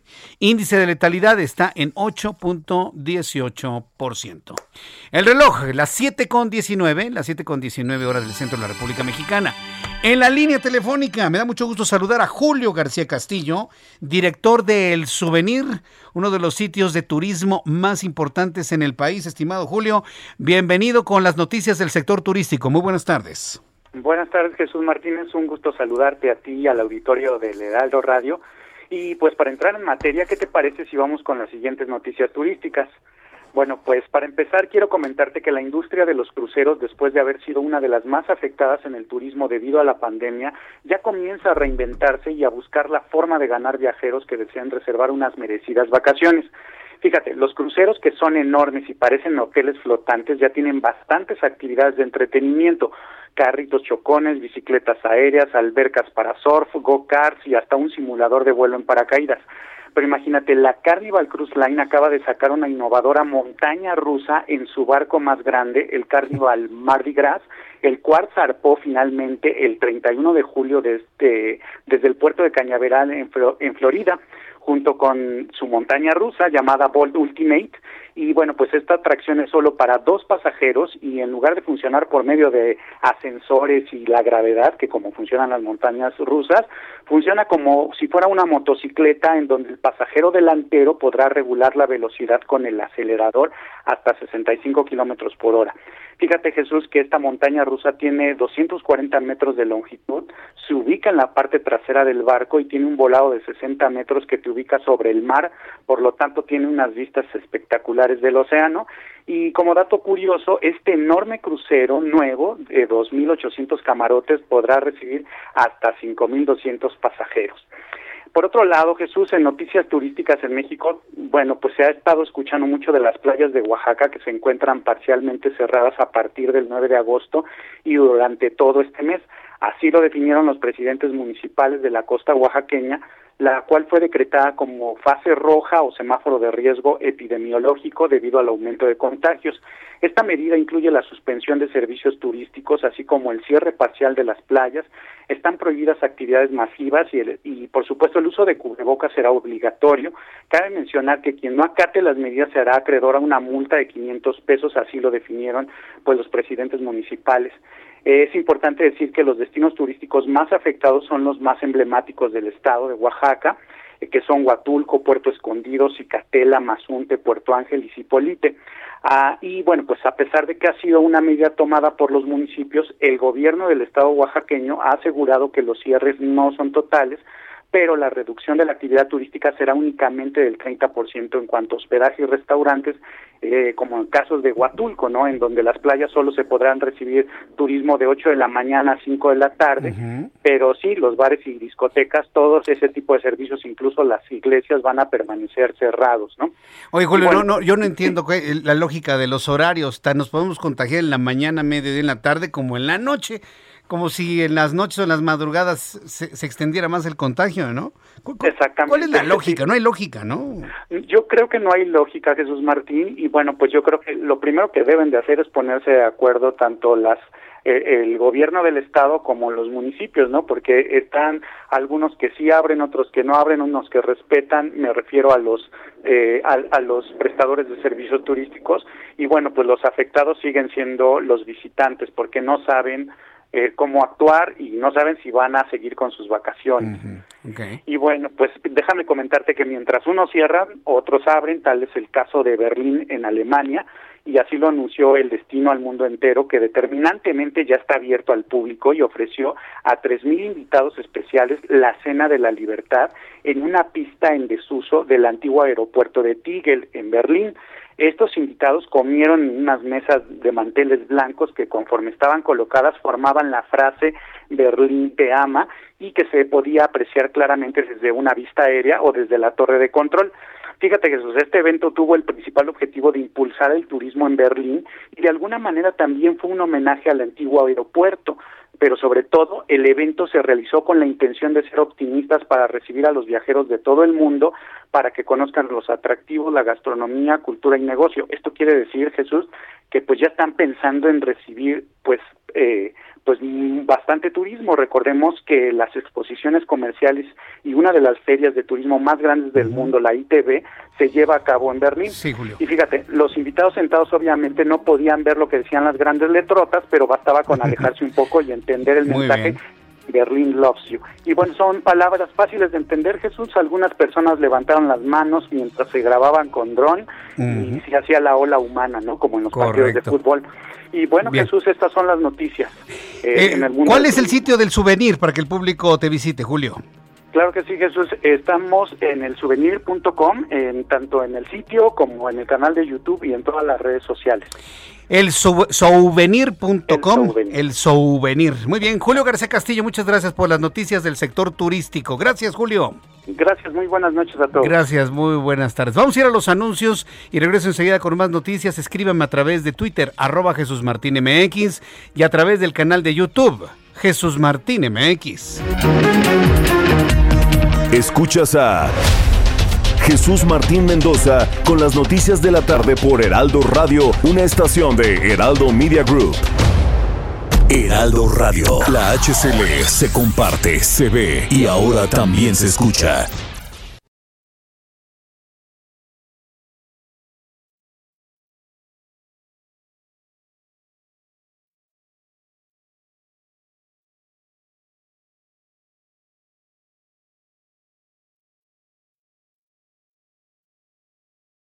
Heraldo Radio 98.5 FM, una estación de Heraldo Media Group, transmitiendo desde Avenida Insurgente Sur 1271, Torre Carrachi, con 100.000 watts de potencia radiada. Escucha las noticias de la tarde con Jesús Martín Mendoza. Regresamos.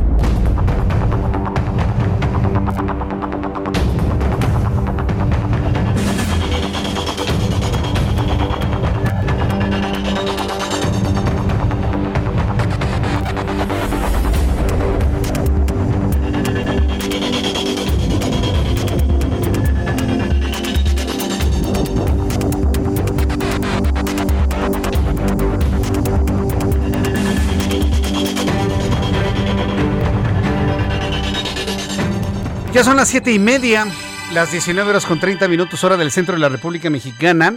Le, le recuerdo que además de todas las plataformas digitales del Heraldo de México, claro, nuestras emisoras de radio en toda la República Mexicana, toda esta gran plataforma de radio hablada, de radio informativa, de radio de análisis, la más poderosa y más importante en este momento en todo el país.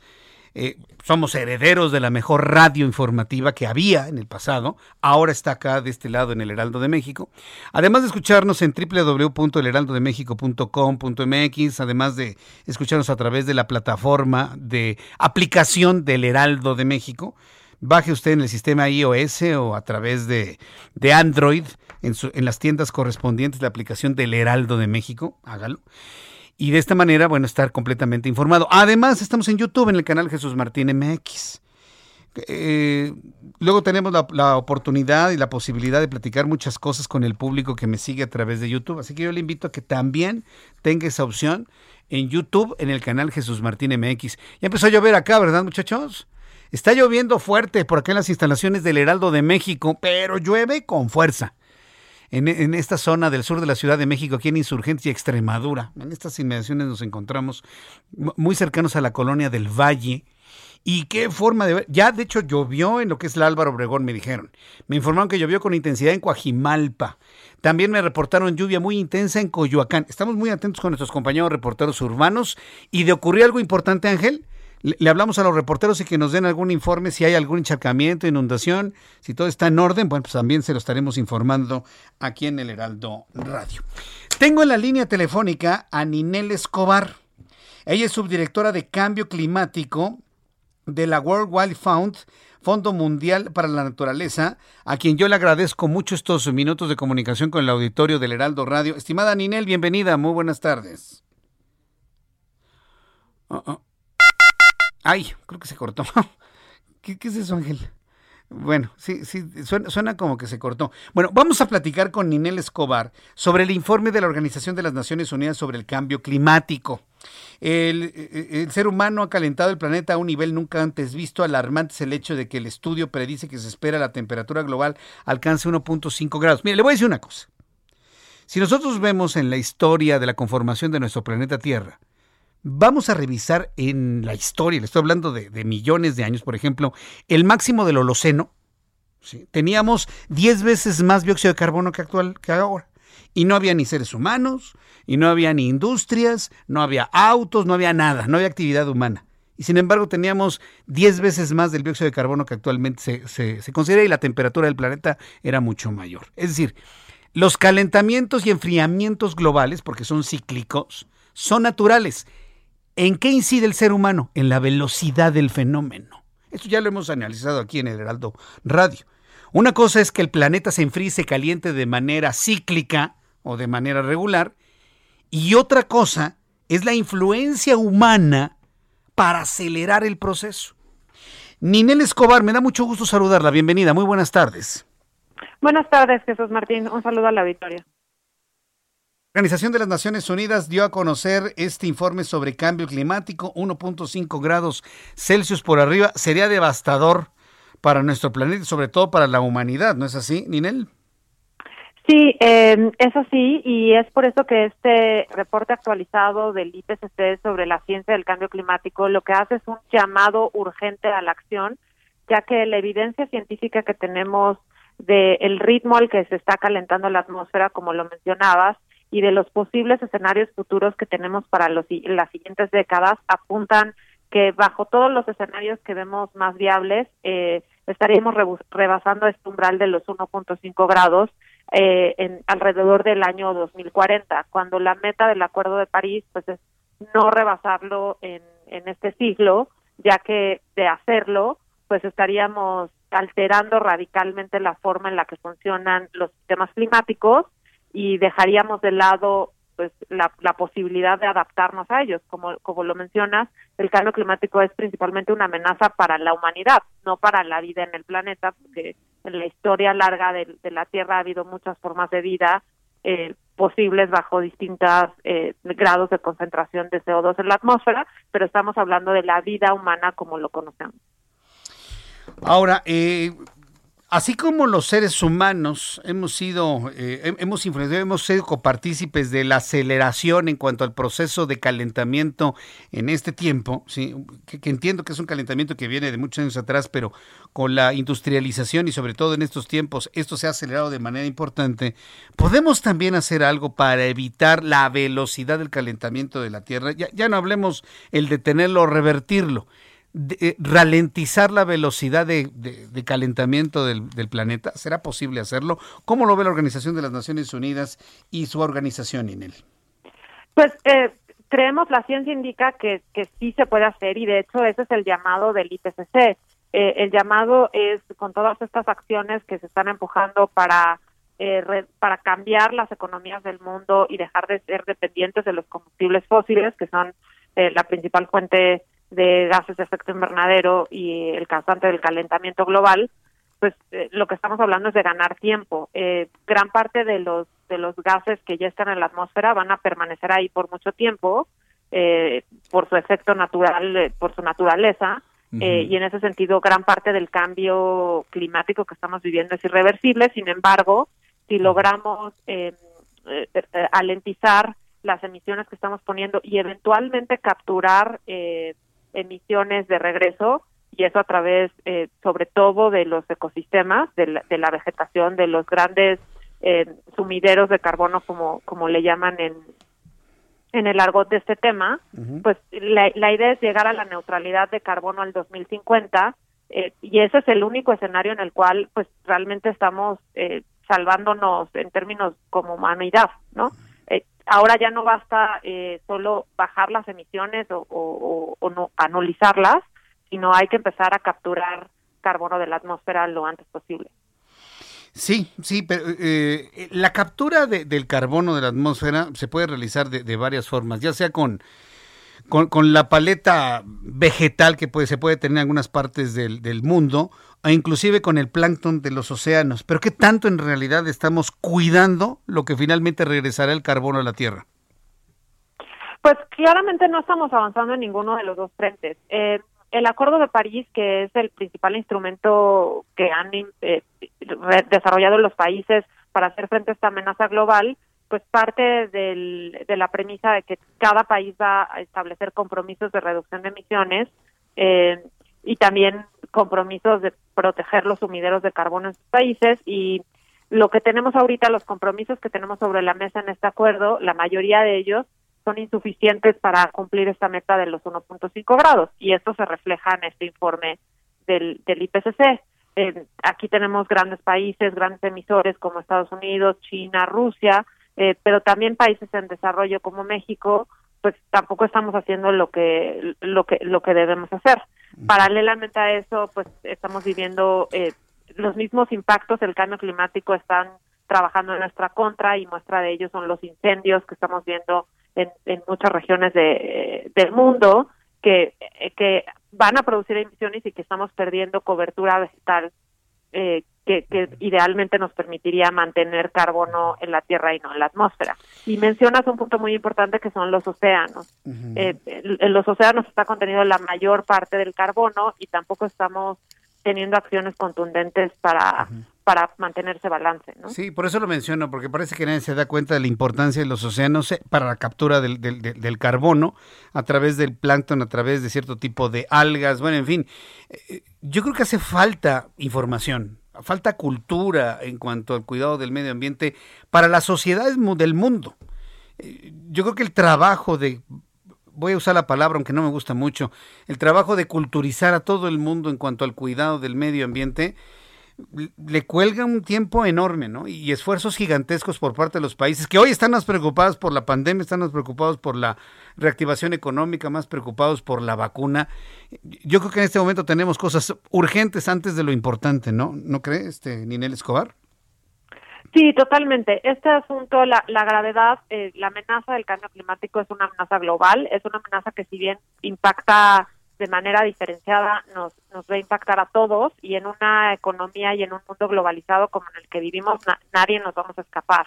Eh, y en ese sentido coincido contigo que necesitamos hacer muchísimo trabajo para eh, concientizar a la gente sobre este fenómeno que, que puede ser muy complejo técnicamente hablando de entender. Eh, pero pero lo más importante es que como ciudadanos eh, prioricemos eh, la agenda ambiental, que el cambio climático no solo es un tema ambiental, es un tema que impacta a todos los sectores. Eh, y en ese sentido, el llamado es a la ciudadanía a poner este tema en, prioridad en la agenda pública y sobre todo exigir a los gobernantes las políticas públicas necesarias para hacer lo que nos toca en esta lucha global. Vamos a hacerlo así y precisamente este tipo de conversaciones, este tipo de participaciones, Ninel, nos sensibilizan para que todos pongamos nuestra participación, nuestro grano de arena, nuestro aporte para ir cuidando nuestro medio ambiente y dejarles un mundo menos cálido a las, a las generaciones futuras. Agradezco mucho, Ninel Escobar, esta participación aquí en el Heraldo Radio. Muchas gracias. Gracias, buenas tardes. Hasta pronto, que le vaya muy bien. Es Ninel Escobar, subdirectora de Cambio Climático del Fondo Mundial para la Naturaleza. Aquí hay un asunto, ¿eh? Dice Ninel, es que el cambio climático es irreversible. Bueno, es irreversible para esta generación. Mientras tengamos sol y nuestro sol esté funcionando como funciona hasta este momento, que todavía le quedan alrededor de 5 mil millones de años, 5 mil millones de años, ni se preocupe, para cuando nuestro sol se convierta en una gigante roja, le aseguro que ni usted ni yo nos vamos a dar cuenta. ¿eh? Entonces todavía le quedan Ponga usted 4.500 millones de años, pensando en que los científicos tengan la razón de que nuestra estrella está a la mitad de su vida. Entonces, si tomamos en cuenta eso y nuestro Sol sigue funcionando, el cambio climático es irreversible, claro, para nuestras generaciones.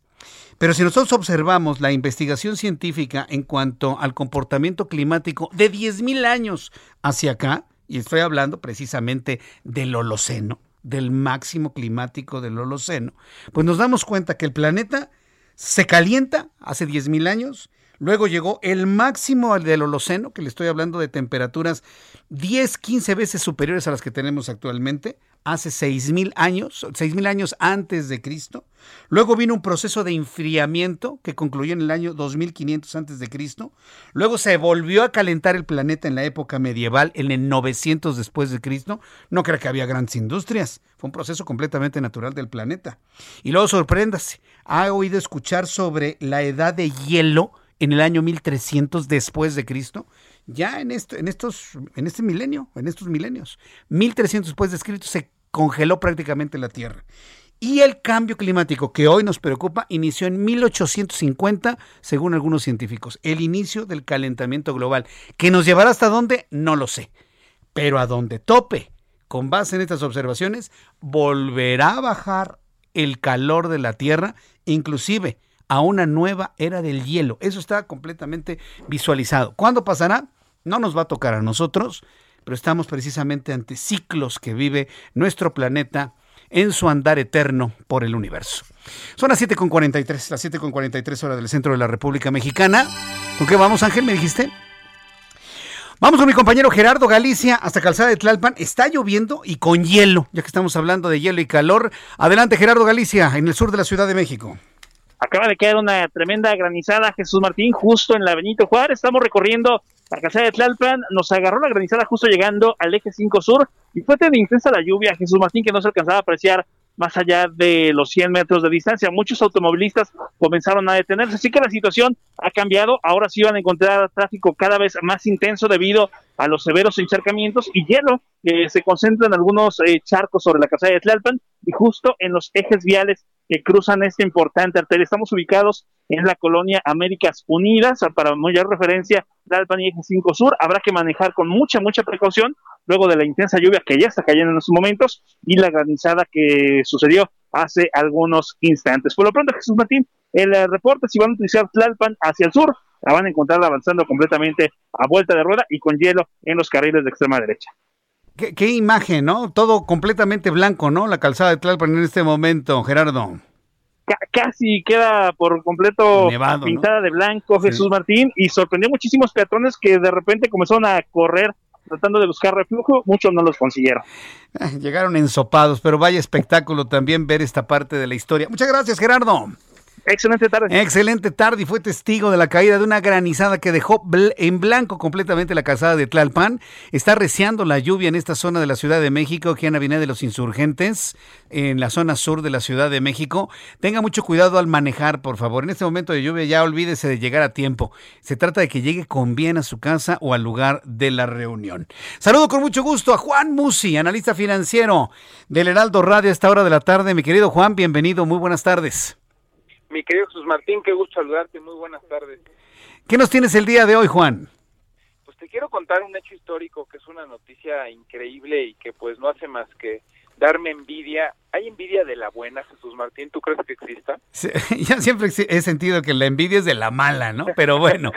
bueno, pues yo yo coincido contigo. Yo siento envidia de la mala. De la mala. A ver, ¿por qué? ¿Qué, ¿Qué, te dio envidia de la mala, mi querido Juan? Pues Estados Unidos acaba de pasar un plan de infraestructura de un trillón de dólares. Imagínate qué envidia, qué, qué, qué belleza.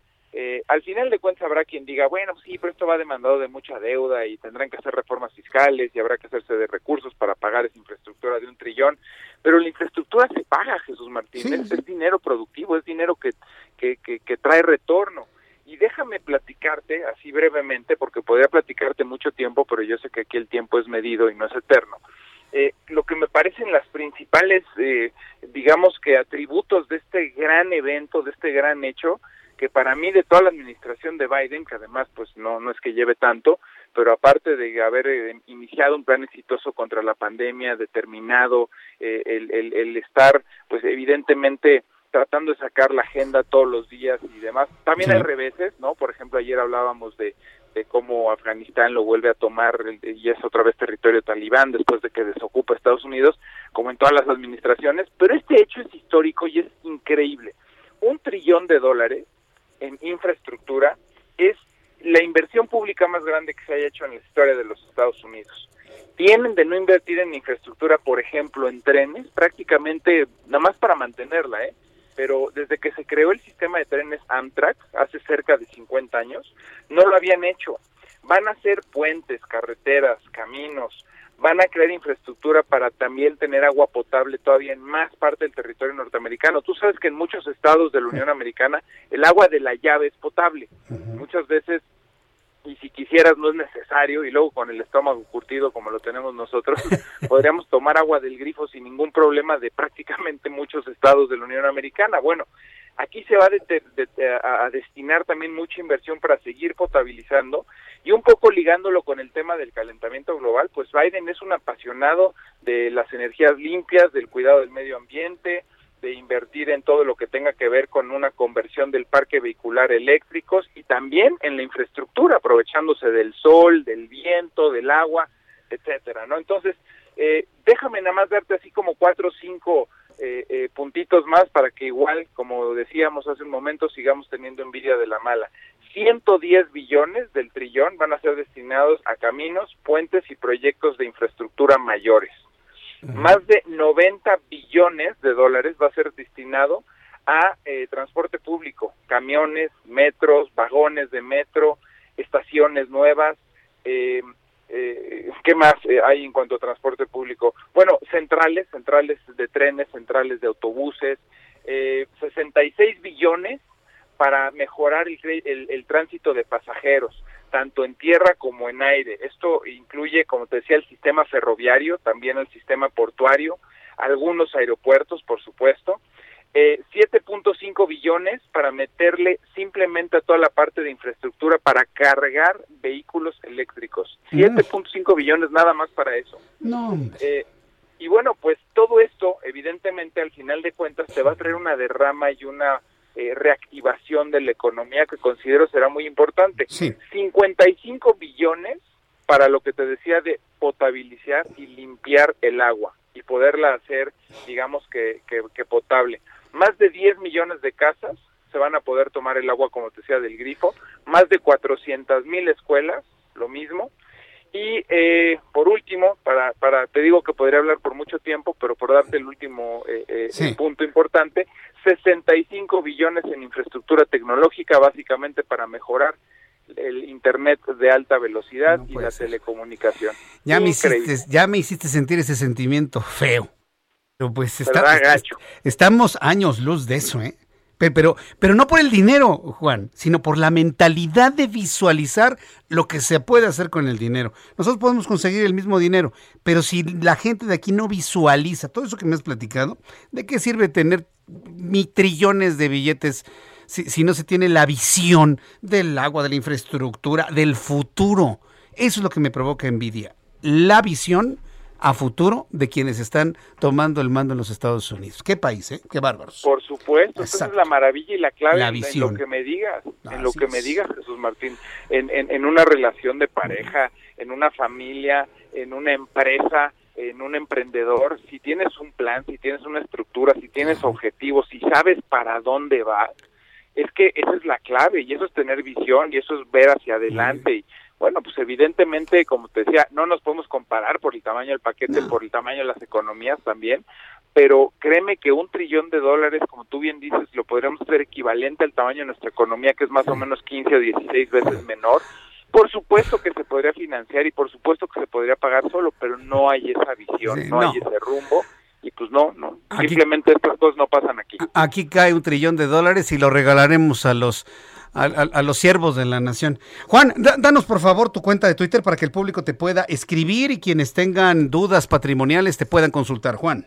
Por supuesto, en arroba Juan S. Musi, arroba Juan S. Musi, con mucho gusto, como sabes, contestando dudas y preguntas económico-financieras y pues te reitero, muy, muy puesto y con mucho gusto siempre leyendo que nuestro auditorio nos busca mucho por ahí, arroba Juan S. Musi. También ahí en mi correo, perdóname, en mi Twitter viene mi cuenta de correo. Gracias Jesús Martín. Gracias Juan, te envío un fuerte abrazo, hasta la próxima, buenas tardes. Igualmente, muy buenas tardes. Juan Musi con esta información. Antes de despedirnos, quiero saludar a Roberto San Germán, porque creo, creo Roberto, que tú ya contrataste a Lionel Messi, ¿verdad? Se, se, el, se, llama igual que tú el equipo? Digo, no sé, a lo mejor acabas de llegar de París de firmar a Lionel, ¿no? ¿O qué? Bienvenido, ¿qué pasó, mi querido Jesús Martín? Buenas noches. No, no, no, ojalá, ojalá, mi querido amigo, ser hijo del jeque. No, mi hermano, estaríamos en otros, en otras latitudes y teniendo a Lionel Messi ahorita eh, en el estadio. Pues los dos son San Germán, ¿eh? Yo, yo nomás veo el apellido, yo veo que es igualito, ¿eh? Sí, sería, pero no, pero no, desgraciadamente, como dirían, la cigüeña me tiró acá, se equivocó. Pero no, no, mi querido amigo. Oye, está emocionadísimo, ¿no? Después del llanto de ayer, la sonrisa de Messi al saludar la afición francesa que se volcó hacia el ídolo del momento. Claro, mi querido amigo, pues si vas a ganar 35 millones de euros por temporada, con opción a tres temporadas, pues señor, si te van a dar 105 millones casi casi garantizados, pues la sonrisa claro que la tienes, más los eh, millones que le van a dar por, por la cuestión de los sponsors que va a conseguir. No, a ver, el Paris Saint Germain tiene un trabuco, compañero. El, Paris Saint Germain va a ser el equipo a ganarle este año para lo que es la Champions. A ver, los jeques han querido ser campeones de la Champions y no han podido, a pesar de los billetazos. Creo que en esta ocasión la ficha que le faltaba al Paris Saint Germain acaba de llegar. Kylian Mbappé, Neymar y Messi, ese tridente, ese tridente, mi querido amigo. Tridente, ¿eh? No tridente. Sé, tridente, no sé cómo lo van a parar. Sí, no, no, no, va, a ser una potencia tremenda. Ya lo platicaba en televisión, lloró 22 años eh, allá en el Barcelona, pero le va a ir mejor. Yo conozco de esas historias, cuando uno se va de un lugar después de mucho tiempo y luego nos va mejor, ¿no? Pues mira, yo creo que, yo creo que, mira, si Lionel Messi salió del Barcelona, todos cumplimos nuestros ciclos en todos lados. Entonces, yo creo, yo creo que también es una cuestión de ver, eh, muchas veces nos da miedo el cambio porque es complejo. El dejar relaciones, el dejar esto, pues es bien complejo, ¿no? Nos da miedo de qué va a pasar. Sí. Pues hay que saltarse, pero bueno, son, estas cosas. Leonel Messi, nuevo fichaje del Paris Saint Germain. Mañana platícanos más, ¿no? Por favor, Roberto. Claro. por lo pronto me dio mucho gusto que hayas contratado a Lionel Messi. No, no, pues ojalá, gracias. que te vaya muy bien. Nos vemos mañana entonces. que gracias. Roberto San Germain con toda la historia del Paris Saint Germain que se llevó a Lionel Messi. Mañana vamos a platicar más sobre ello. Ya nos vamos, así de rápido se fue nuestro programa. Se está cayendo el cielo en la capital del país. Por favor, manejen con mucho cuidado. Si en otras partes de la República Mexicana está lloviendo, también manejen con mucho cuidado. A nombre de este equipazo de, de profesionales de la información, los espero mañana. A las 2 por el 10 en el Heraldo Televisión. A las 2 de la tarde por el canal 10, 6 de la tarde, Heraldo Radio en toda la República Mexicana. Soy Jesús Martín Mendoza. Hasta mañana. Esto fue Las Noticias de la Tarde con Jesús Martín Mendoza. Heraldo Radio.